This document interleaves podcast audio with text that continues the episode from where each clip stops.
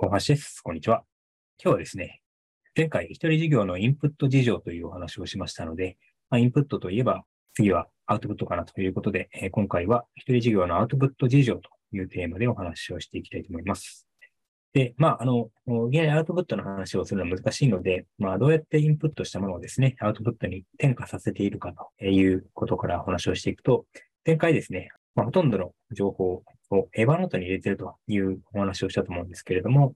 例えばインスタペーパーのですね、お気に入りボタンを押すと全文がエヴァノートに保存されると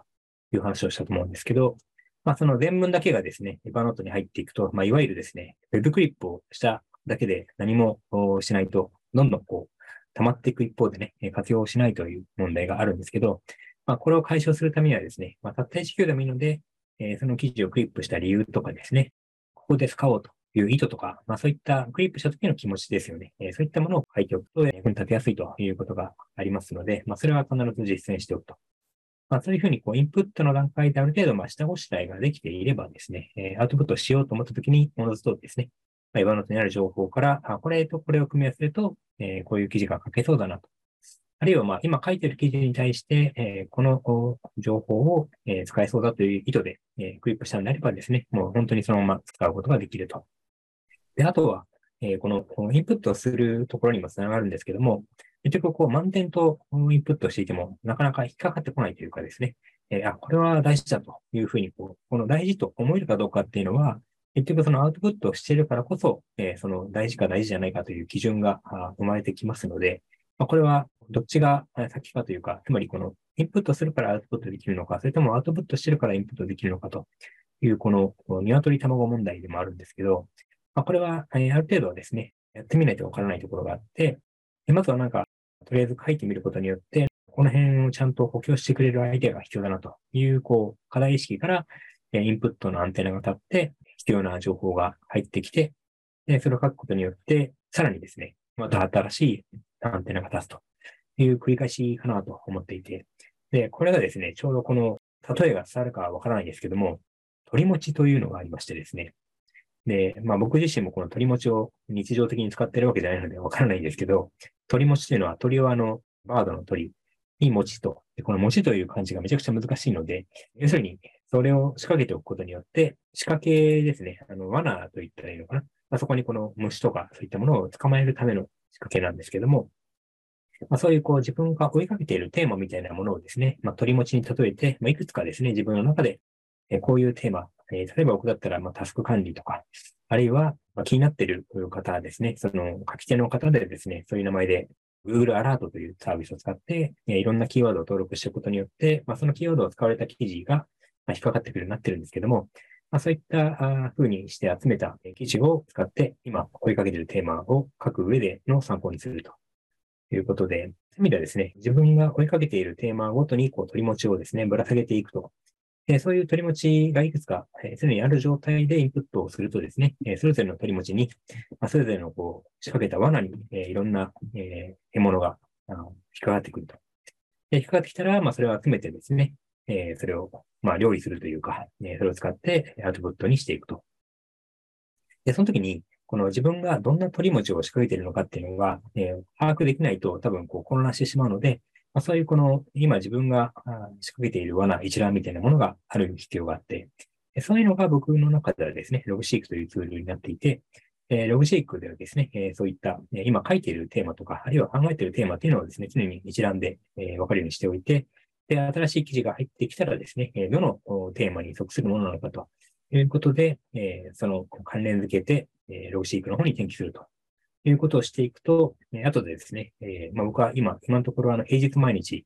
タスクシュートジャーナルという連載記事を書いてるんですけども、まあ、これを書く上でですね、えーその中でも、この、まあ、その通り、まあタスクシュートというツールについての記事を書いてるんですけども、でも、まあ、タスクシュートだけでなくて、タスクシュートに関わる、まあ、時間管理とかタスク管理とか、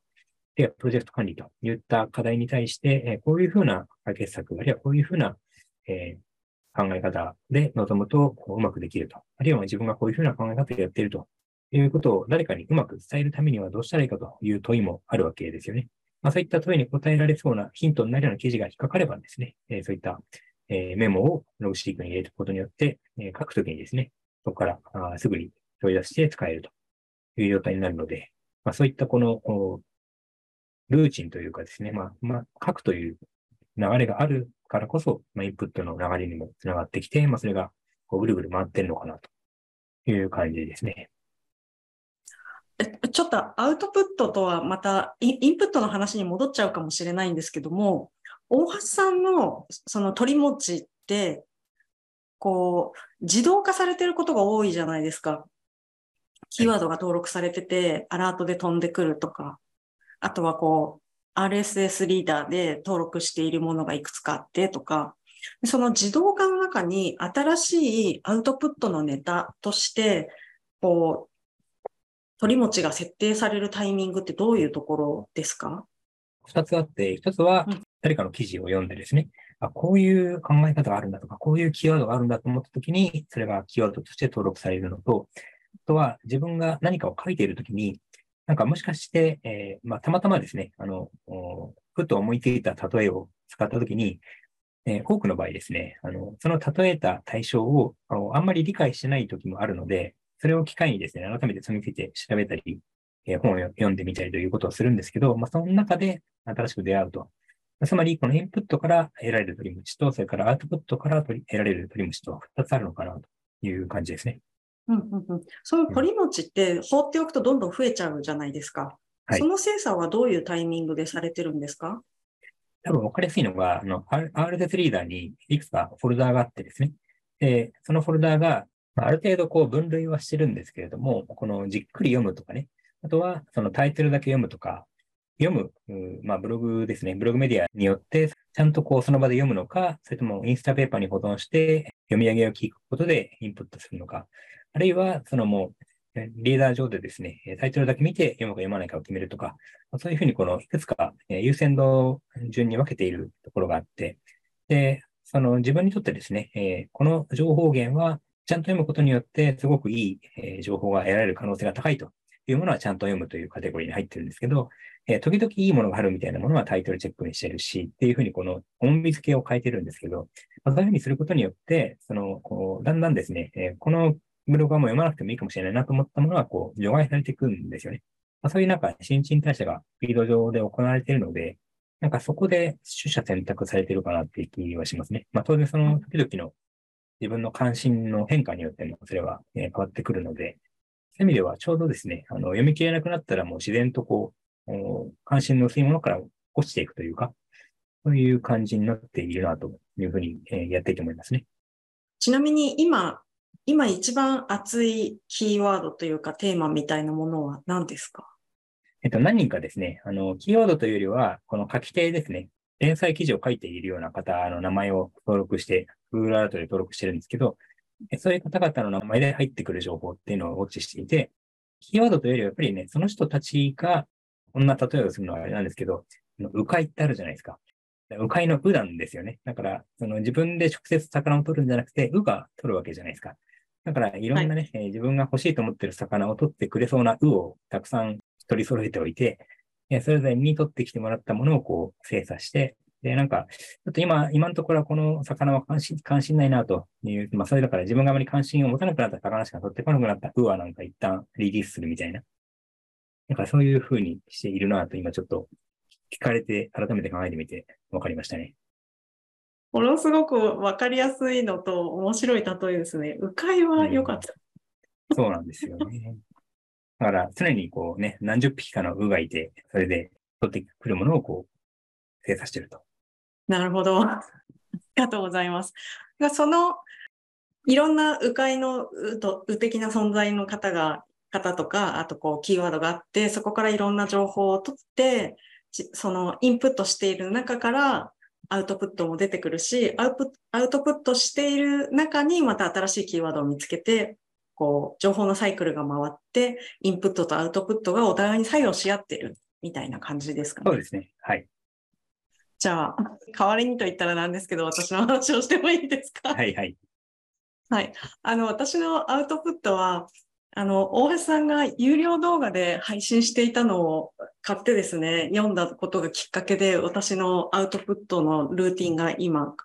いい感じで回ってるんですけども、今、私のアウトプットは、エヴァーノートにあ、エバーノート、ログシーク、バックログ、タスクシュートクラウド、この4つをぐるぐる回っているサイクルにしてます。で、このアウトプット自体は、大橋さんのように、うまくサイクルとして回ってるかどうかっていうとちょっと自信はないんですが、こう貯めた記事を貯めたままにしないで消化していく仕組みとしては私の中で今ベストルーティンになってるんですね。なので、基本はエヴァーノートに全部入れて、ミーティングのログから自分の日記、振り返り、気づきとか、もうとにかく気づいたこと全部エヴァーノートに入れて、その中からえっと、タスク化するもので日付があるものはバックログに入れていって、そのバックログに入れたものが日付順にタスクシュートクラウドにこう細かい日常のタスクとして入って消化されていくっていう形がまず一つ。で、もう一つ日付がないけど、なんかアイディアを育てたり、今後気にな、気にしていきたいものとか、今注目してて、でも日付は決まってないみたいなものは全部ログシークにハッシュタグでつないで、ネタとしてストックしていく。みたいな感じにしてます。なので、考え中のものは大体ログシークに入っていて、ブログで書きたいな、でも、まだ結論が見つからないとか、もうちょっと調べたいみたいなものはログシークに入っていったり、なんかこう、新しい仕事をしようって思った時の情報収集もログシークに入れて、それが実際に、じゃあこれ企画としてやろうってなると、バックログとかに移っていって、日々の仕事としてタスクシュードクラウドの中に落とされて、こう、消化していく。みたいな流れでやっています。だから、大橋さんのインプットとアウトプットって、ちょっと極論かもしれないですけど、作家さんというか、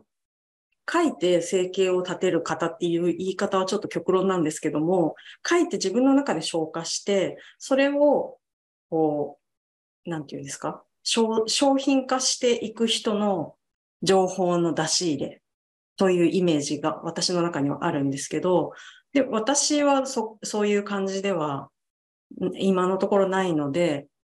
本当に、なんて言うんですか、ただのタスク消化みたいなところもありますけども、入ってきた情報と自分が出したい情報を使う、使わないで切り分けて、インプットとアウトプットをこう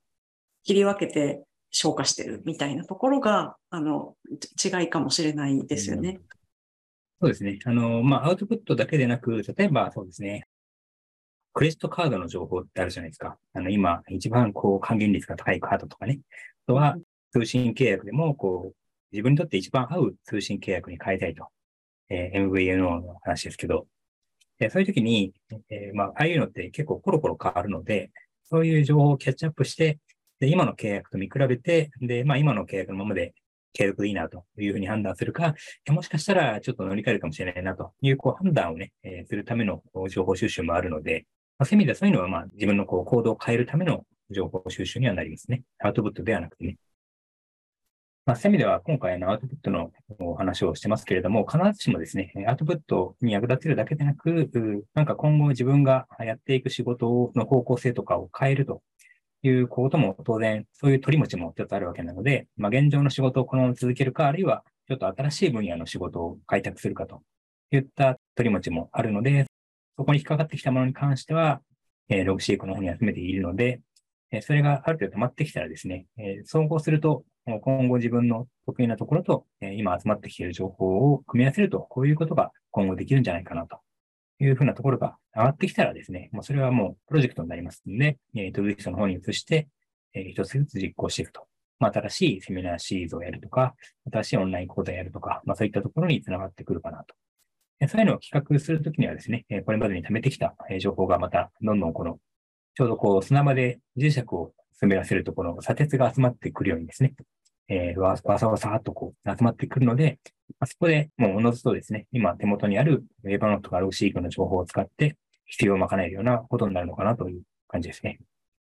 その私たちはインプットとアウトプットを割と人よりも多くやる方の人だと思うんですけども、やらない方にはぜひお勧めしたい理由ってどういうところにあると思いますか？やる人とやらない人の差っていった方がいいですかね？うん。そうですね。あの、特にアウトプットをしてないという方であってもですね、例えば、個別コンサルティングをしますという仕事の場合は、やっぱりお客様に情報を提供するということもあると思いますんで、そうなった時に、まあ、専門家として、えー、自分の持っている専門知識をどうやったら分かりやすく伝えられるかという、これも実はアウトプットになりますので、え、そうしたときにはですね、お客様ごとに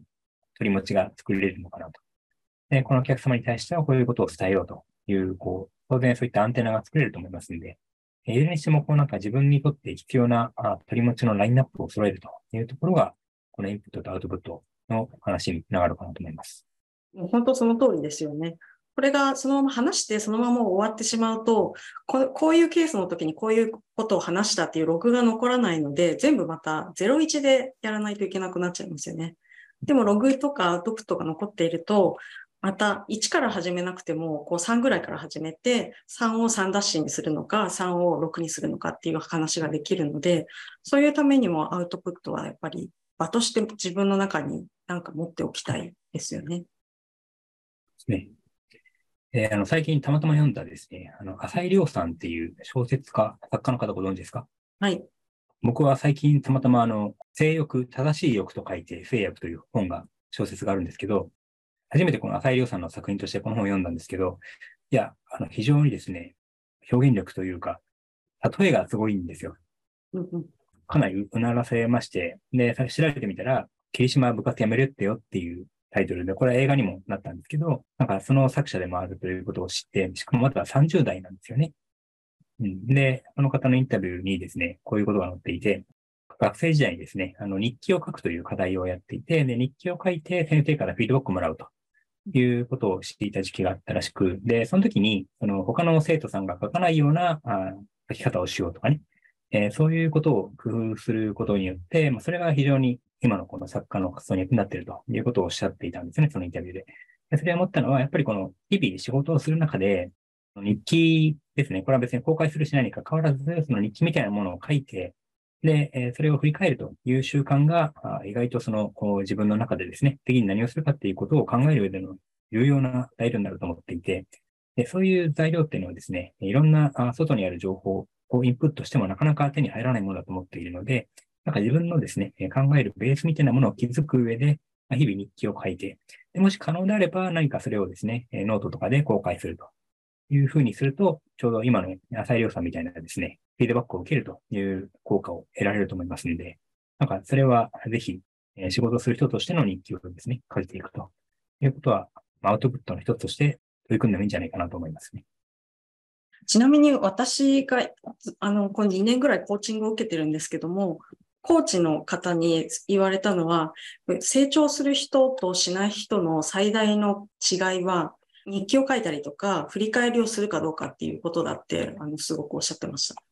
た。やっぱり自分が何をしてきたかとか何をしたいかっていうのを振り返る基盤があることで現在地を確認して行きたい場所をどうやってこの距離を埋めるかっていうことを人は埋めていけるので、まあ、それをやるやらない人の差は本当に大きいですっていうふうによく伺います。うん。そう、だから割とね、記録をする時間があったら少しでも仕事を進めたらいいのにという批判というかですね、意見もあると思うんですけど、まあでも一定時間、過去の自分とか、あるいは今やってることを、ね、改めて立ち止まって振り返るという習慣は、少なからず役に立つんじゃないかなというふうに思いますので、まあ、全く記録取ってないという方はですね、えー、1日1キロでもいいので、取り組んでみてもいいんじゃないかなと思います。